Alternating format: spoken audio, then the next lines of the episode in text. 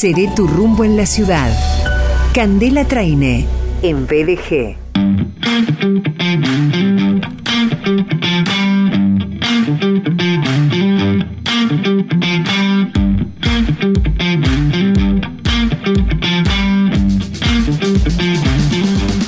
De BDG desde hace varias temporadas, ella, que es sommelier, coordinadora general de Rumbo, capacitación y servicio, eh, una verdadera referente en la ciudad, en la provincia, en la región y también en el país, convocada por eh, marcas bodegas principales a eventos, a lanzamientos, eh, presentación de etiquetas. Navegamos rumboservicio.com.ar podemos comunicarnos a través de contacto arroba rumboservicio.com.ar dos cuentas de Instagram, arroba rumbo capacitación, arroba María Candela Traine, ausente con aviso. Y ya sabemos que cuando Cande eh, no viene o no sale telefónicamente, lo hace quien es sommelier, integrante del equipo Rumbo, eh, también capacitador, etcétera, eh, Matías Santi, que está aquí. Mati, bienvenido. Hola Sergio, ¿cómo estás? Bien, muy bien, muy bien. Me alegro. Fin de semana largo, cuatro días. Para muchas personas, puro descanso. Totalmente, aparte con este fresquito y un sol que acompaña, pinta para el descanso. Tal cual. Y pinta para el descorche, y pinta para, bueno, descubrir o contactarse o redescubrir, eh, en este caso, bebidas blancas, porque uno de los temas que traes es, eh, tiene que ver con el Día Internacional del Gin. Así es, Sergio. El día sábado pasado, el día 11, fue el Día Internacional del Gin. Y bueno, eh, es una bebida que de a, poco va desembarcando en nuestra ciudad, en nuestra zona, en nuestra región. Podemos decir que empezó esta migración del gin, esta costumbre, cultura del gin que se está incorporando ahora últimamente a nuestro país. Ingresó más o menos hace 10 años, se fue instalando de a poco, empezaron en varias provincias las producciones artesanales de gin. Sí. Y hoy podemos hablar de que Rosario también es una, podemos decir, una de las ciudades potencia en la producción artesanal de gin. Tenemos varias, eh, no solamente en Rosario, sino en toda la región del Gran Rosario. Tenemos gin de Capitán Bermúdez, de Funes, de Rosario también. Eh, y la verdad que es una bebida que cada vez le gusta más al paladar rosarino y argentino. Sí, eh, por supuesto me parece que allí liderando las opciones para degustar gin, para beber gin, el gin tonic. Totalmente, es la, es la forma en la que mayormente La se lo consume, así es, al, al gin que le decimos nosotros. Tenem- le decimos nosotros, en realidad copiando el nombre a lo que se le hace la alusión a una bebida, propiamente gin, Sí. pero en su versión británica. Porque si vamos a los orígenes de esta bebida, arranca eh, primero siendo una ginebra. La ginebra es la principal bebida de la que después se va a cambiar eh, la forma de elaborarla una parte y ¿Eso tiene que ver con el destilado? totalmente. Eh, bueno, si arrancamos por los orígenes en- y nos centramos bien en el método de elaboración del gin, es un destilado que se hace a base de, de cereales al principio y que después se le agregan diferentes eh, hierbas, diferentes botánicos, principalmente el enebro, que va a ser el aroma más característico de esta bebida, en donde se lo va a macerar o se lo va a hacer una infusión. ¿Cuál es la diferencia de estas dos eh, palabras? Es la temperatura. Mm. Una cosa es tener los botánicos en, en disueltos en toda la solución de esta eh, aguardiente, como le podemos decir, antes de ser destilada. Y otra cosa es cuando se le hace una infusión, cuando se le agrega temperatura. como podemos decir que es el té, el mate? Son, son infusiones en las que están hierbas o algún producto que se lo calienta y se liberan otro tipo de aromas. En este caso también eh, se lo pueden usar de estas dos formas para la elaboración de gin. En el caso de la infusión le va a otorgar muchos más aromas y va a permanecer en la bebida aún después del destilado todas estas características de aromas y componentes y sabores que le van a otorgar los diferentes botánicos que se le van a agregar. Eh, perdón, dale, adelante. Originalmente es una bebida que vamos a situarla en el norte de Europa, podemos hablar de los Países Bajos, Bélgica, eh, eh, Francia. Después va a cruzar el Canal de la Mancha y en- ahí en, en donde es Inglaterra, el Reino Unido, se va a formar el gin o London Dry Gin, que es el nombre con el que se lo conoce. Todos los años se catalogan y se hacen concursos donde se le dan puntos.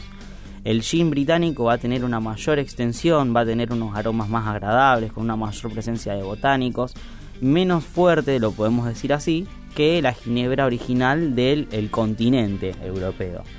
Este London Dry Gin va a ser el que más popularidad va a alcanzar en Argentina y es el que actualmente podemos ver diferentes destilerías eh, a lo largo del país y bueno, en nuestra zona. Dentro de las destilerías de nuestra zona que podemos mencionar tenemos la destilería Wolfram, Wolfram Gin, en Hermetista Gin, La Salvaje, Virgilio, Gin, Vorágine. Son todas marcas de acá de Rosario y el Gran Rosario. Y bueno, estamos viendo diferentes también auges dentro de la vida como es en el campo de la gastronomía, donde acá en Rosario es muy conocido un lugar gastronómico que se dedica exclusivamente o su producto estrella es el gin tonic y bueno, lo dice así mismo en su nombre. Claro, eh, eh, un par de cosas. Recuerdo cuando hace tres temporadas, cuatro temporadas, hicimos una degustación en el exclusivo rumbo en Viaje de Gracia de gin justamente y, bebimos gin y había otras cosas que estuvo buenísima. No recuerdo exactamente con, con quién, pero sí había un despliegue importante en la mesa con, con gin y, demás.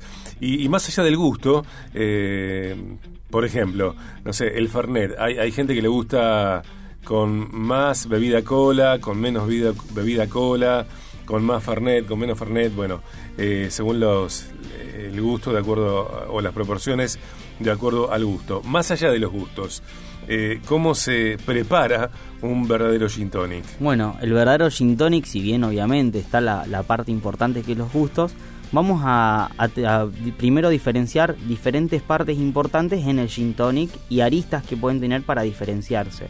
El gin tiene que ser bueno.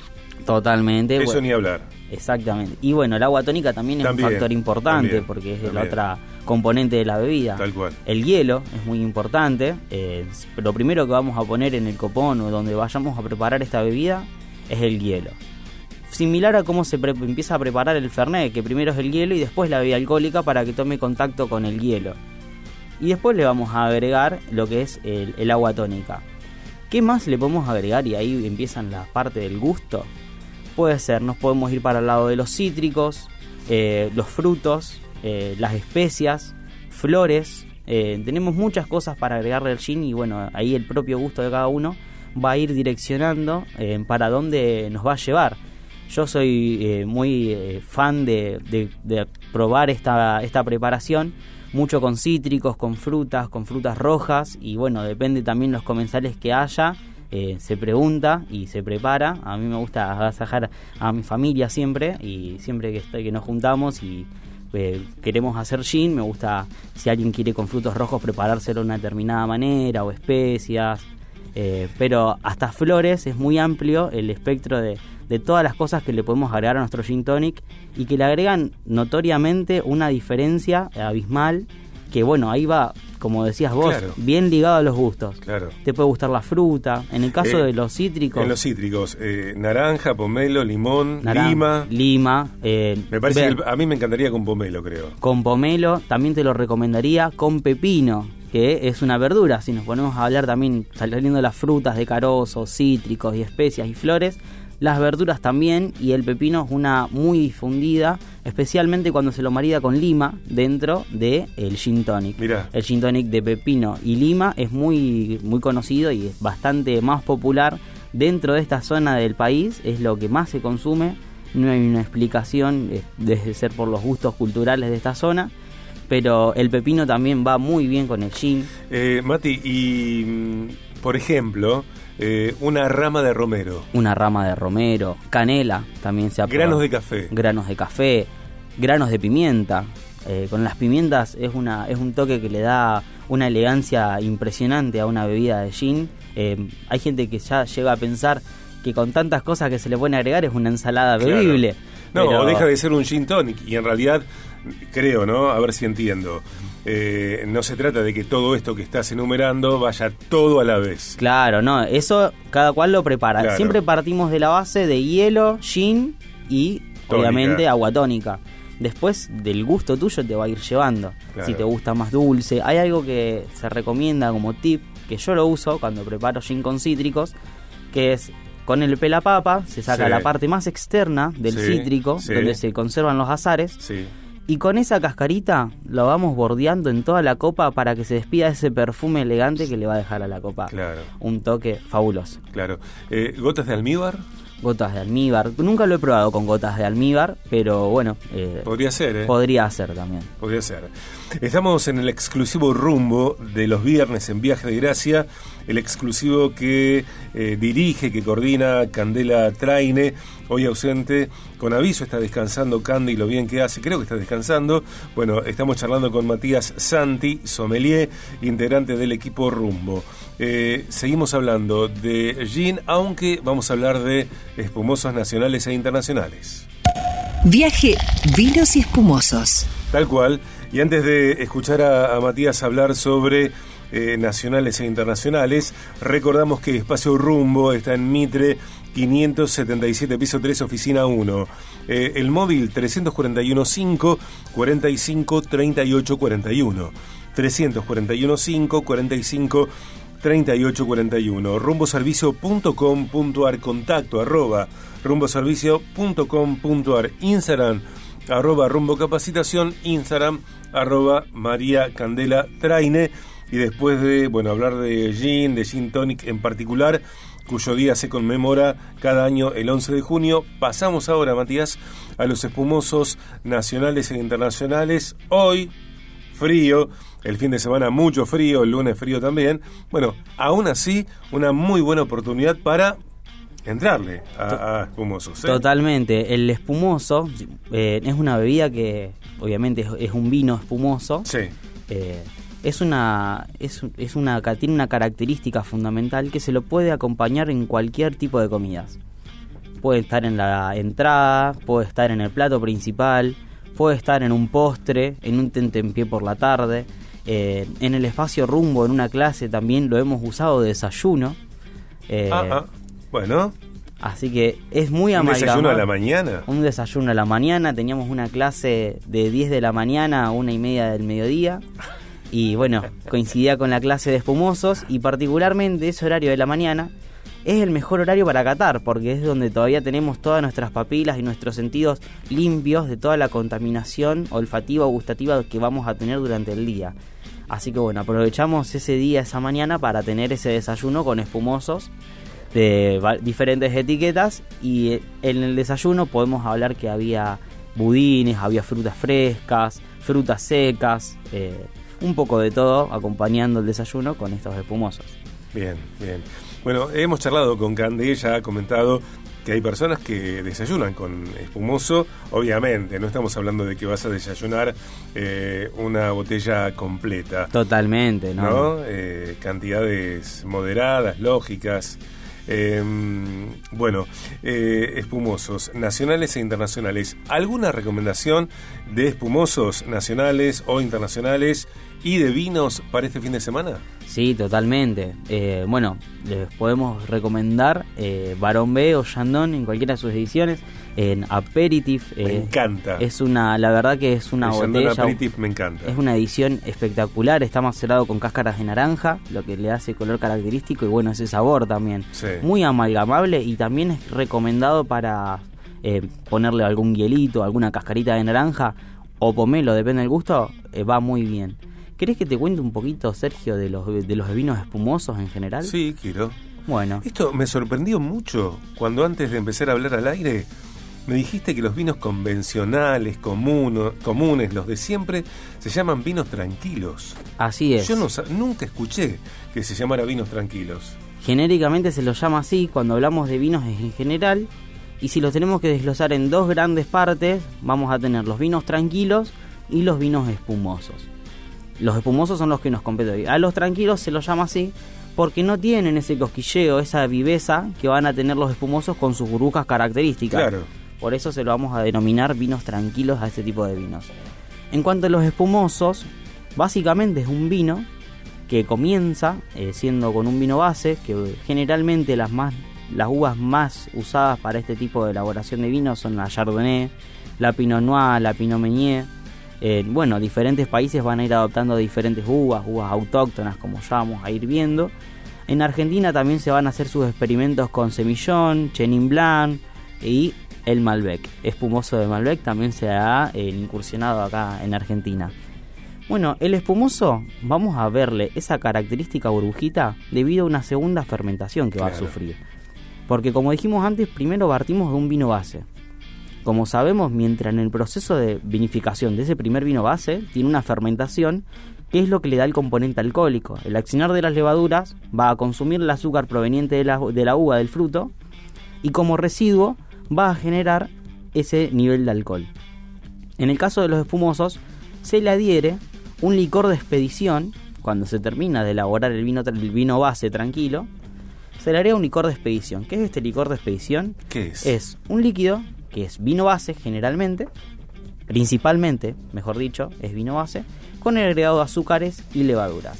¿Para qué se le agrega esto? Para que el vino eh, tenga esa segunda fermentación. Se le agregan los azúcares, que son el alimento de las levaduras, y también se le agrega levadura. Esta segunda fermentación va a dar como resultado esas características burbujitas, porque otro de los desechos que va a tener eh, esta fermentación no solamente va a ser el alcohol, sino también va a ser el dióxido de carbono, que es básicamente la creación de la burbuja. Se descubrió de una manera accidental, eh, se lo atribuye mitológicamente a Don Perignon, eh, es la historia más difundida, era un monje en la región de la Champagne en Francia, que accidentalmente vio cómo se empezaron a reventar botellas, eh, llegaban las botellas al Reino Unido, que en ese momento era el que sigue siendo uno de los principales compradores de vinos franceses del mundo, y llegaban las botellas y reventaban. ¿A qué se daba esto? El cambio de temperatura hacía que eh, algunas levaduras permanezcan todavía sin accionar. Como sabemos, la levadura actúa con una temperatura ambiente media, como cuando vamos a hacer una pizza casera, que se le agrega un agua tibia. Claro. Estas diferencias de temperaturas hacen que la levadura se duerma y que después se vuelve a reactivar. Entonces, ¿qué era lo que generaba esta segunda fermentación? Y obviamente el vidrio de la época no estaba eh, eh, desarrollado lo suficiente como para contener tal presión atmosférica dentro de la botella debido a la segunda fermentación. Entonces empezaron a explotar. Así es como eh, se lo dice grandes rasgos, cómo fue la, eh, el descubrimiento de este vino espumoso. Después se lo fue perfeccionando y en cada región del mundo vamos a ver cómo se van a especializar y se van a cerrar en una forma específica de hacer los vinos espumosos. Y de ahí van a nacer las diferentes denominaciones de origen que están a lo largo de todo el mundo, las denominaciones de origen, más característicamente en el viejo mundo del vino, que es decir, Europa, donde esas denominaciones de origen lo que van a hacer va a guardar eh, toda una forma de producir vino debido a unos estándares eh, de los que tienen que cumplir las diferentes bodegas para poder denominarse en precio de mercado eh, y obviamente a nombre de mercado como el en ese momento en la región de la Champagne, Francia. Claro, claro. Para que un espumoso sea champán tiene que cumplir con todas esas condiciones de la denominación de origen, obviamente, para poder mantener estabilizada una marca. ¿Qué me ibas a decir? Sí, que lo comentamos también fuera de aire, que en los tiempos que corren ya los espumosos han crecido. Eh, crecen los consumidores de, espumosos, eh, como no, no sucedía hasta hace algunos años, y que hay eh, almuerzos, cenas, galas, banquetes que, que se desarrollan únicamente con espumosos, no con vinos tranquilos. Totalmente, es, es también parte de la obra y del trabajo de no solamente de las bodegas, sino toda la comunicación del mundo del vino, de educar, de, fomentar el consumo de, los, de estos vinos espumosos que tanto prestigio tienen internacionalmente y que tanto prestigio también se le está dando a la Argentina en estos vinos espumosos. Eh, para ser un poco más exactos, eh, esta semana en el espacio Rumbo, dentro de las comisiones que están próximas a graduarse ya en, próximas en las últimas semanas de, junio, eh, estuvimos disfrutando una clase especial de vinos de espumosos internacionales. Estuvimos disfrutando. Eh, productos de Alemania, por ejemplo. Estuvimos exactamente eh, disfrutando productos de Alemania, de Francia, de España y, bueno, obviamente comparándolo con una botella de espumoso argentino porque, bueno, lógicamente nosotros estamos acostumbrados, nuestro paladar está acostumbrado a una característica de espumoso claro, tal. Claro, tal Cuando vamos por otros espumosos, algo nos va a parecer raro. Eso tiene que ver con, obviamente, esta forma de producción. Y como te decía... Mati, Sí. eh, nos, se nos termina el tiempo. Eh, para, discúlpame que te interrumpa, porque quiero que recomiendes un gin, un vino, un espumoso Totalmente. para este fin de semana. Mientras vos pensás, eh, recordamos que mañana a las 9 de la mañana aquí en 89.5 eh, está el exclusivo, el eh, Seré tu rumbo en la ciudad, el programa de Candela Traine aquí en la radio. Escúchenlo mañana porque como siempre tiene contenidos imperdibles con entrevistas, con invitados, bueno, lo que hace eh, permanentemente Rumbo Candela para difundir la cultura del vino porque el vino y los espumosos también son cultura. Mati, recomendación para este fin de semana largo de cuatro días para mucha gente. Un vino, un espumoso y un gin. Bueno, en Den, si arrancamos por el gin, eh, que fue lo primero que arrancamos Sí. a hablar, te iba a recomendar el gin de producción local Wolfram. Tiene toques cítricos y bueno, es muy recomendable. Son productores de acá de la vecina localidad de Funes. Perfecto. Vamos con el espumoso. Con el espumoso vamos con un Barón B eh, Blanc de Noix. Es una muestra, la verdad que es muy buena y es nueva, es, es novedosa para estas personas que están adentrándose dentro del mundo de los espumosos. Es algo diferente. El vino, un vino tinto, dame. Un vino Un vino tinto. tinto, dame, para este fin de Bueno, semana. podemos eh, arrancar con un Malbec ¿Sí? clásico por Sí. bueno la fecha patria que se nos viene. Sí. Vamos a honrarla con un buen Malbec argentino de la zona donde les parezca. A mí, eh, yo les recomendaría de todo corazón de la bodega Fabre Mayú. Ok. Que- Bueno, Tiene unas muy buenas características de vinos. Gracias por esta clase magistral que hiciste al aire con gin, con gin tonic, espumosos, vinos, recomendaciones espectacular. Gracias, Matías. Gracias a vos, Sergio. Amigos, en el exclusivo rumbo en Viaje de Gracia hoy, Matías Santi. Seré tu rumbo en la ciudad. Candela Traine, en BDG.